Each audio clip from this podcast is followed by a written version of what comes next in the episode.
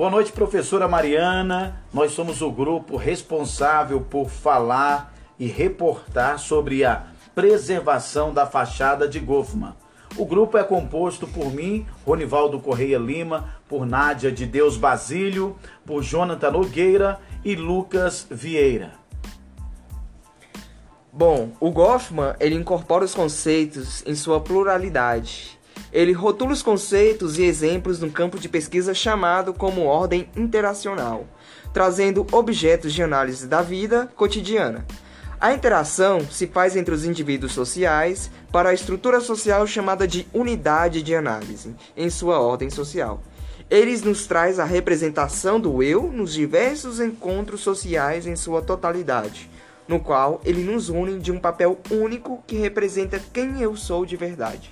Quero falar aqui também sobre as características da interação.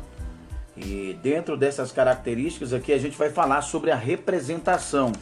A representação é a atividade de um indivíduo em uma plateia por algum motivo, por interação, influência da sua representação. E ela tem algumas características. Eu gostaria de elencar aqui essas características. Ah, dentre elas, tem a crença no papel, a fachada, a face, né? a realização dramática, a idealização, tem a manutenção do controle expressivo, a burocratização versus disciplina social. Especificamente, Mariana, nós iremos abordar a representação da fachada. Bom, Rony, dito isso que você disse, né, a gente vai falar sobre a preservação da fachada mas também é importante a gente ter um pouco do conhecimento das suas outras características, como você disse. Uhum. A crença no papel social é onde ela encontra o ator sincero. É o ator. É... O ator sincero, onde ele acredita que é um bom personagem, onde ele vai se desempenhar bem aquela fala, aquela boa representação que ele está fazendo. A fachada, face, como você disse, é algo que não tem a ver com a nossa face, ou seja, propriamente o nosso rosto. Ou seja, é tudo aquilo que demonstramos para o outro e aquilo que fazemos, ou seja, a nossa postura comportamental, os nossos, o nosso comportamento, o nosso jeito de se mexer, de acordo com que aquilo que a gente está falando, propriamente dito.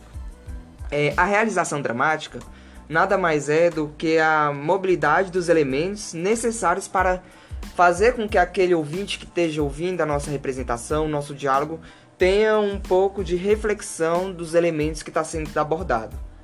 A idealização, também dita, é uma impressão da nossa realidade, realizada para esclarecer tudo aquilo que desempenha uma boa representação é, das atividades. É, isso seria um resultado do valor oficial de um, do, do grupo é, a manutenção do controle expressivo exclui toda contradição de toda a imagem que queremos passar, evita modificações para a nossa imagem. E a burocratização é para e a burocratização e a, o controle da disciplina social, é, ela traz a, a máscara firme diante das interações. Dentro isso, agora a gente vai falar um pouco mais sobre a preservação da fachada, que é o propriamente dito pelo nosso grupo. Bem, o que a gente entende por preservação da fachada é quando acontece uma representação, quando você você convence a você mesmo e ao público que está te ouvindo da sua representação. É, o que eu posso, que a gente entende como, como uma representação é um chefe e um funcionário, um professor e um aluno. E quando a pessoa está nessa, nessa representação, no papel de chefe ou de professor, ele age de forma preocupada, ele tem uma reputação, ele se sente. É, ele tem que. Como se o público fosse, vamos dizer, inferior. Ele tem uma posição de poder, de representação, que aquele público tem que prestar atenção nele. Ele tem que preservar aquela fachada dele. Bom, a representação da fachada, a gente pressupõe que estamos dedicados a ser nosso próprio carcereiro o tempo todo, né? O tempo todo a gente está nos vigiando, vigiando nosso comportamento, é, mesmo que seja de uma forma natural. E existe uma característica de uma aceitação única, né?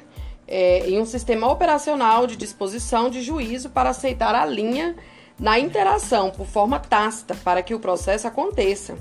A preservação não é o objeto central, e sim a sua interação de atividade mútua, mas ela é a condição necessária para as condições da interação social.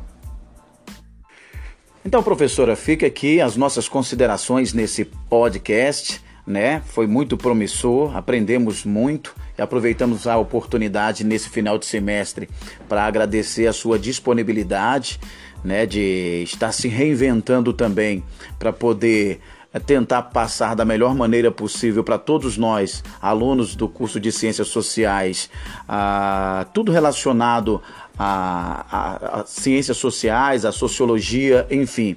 Mais uma vez, obrigado. Fica por aqui aquele grande abraço e aquele sentimento de grande consideração por seu trabalho, tá bom? Um grande abraço. Fica por aqui o nosso podcast.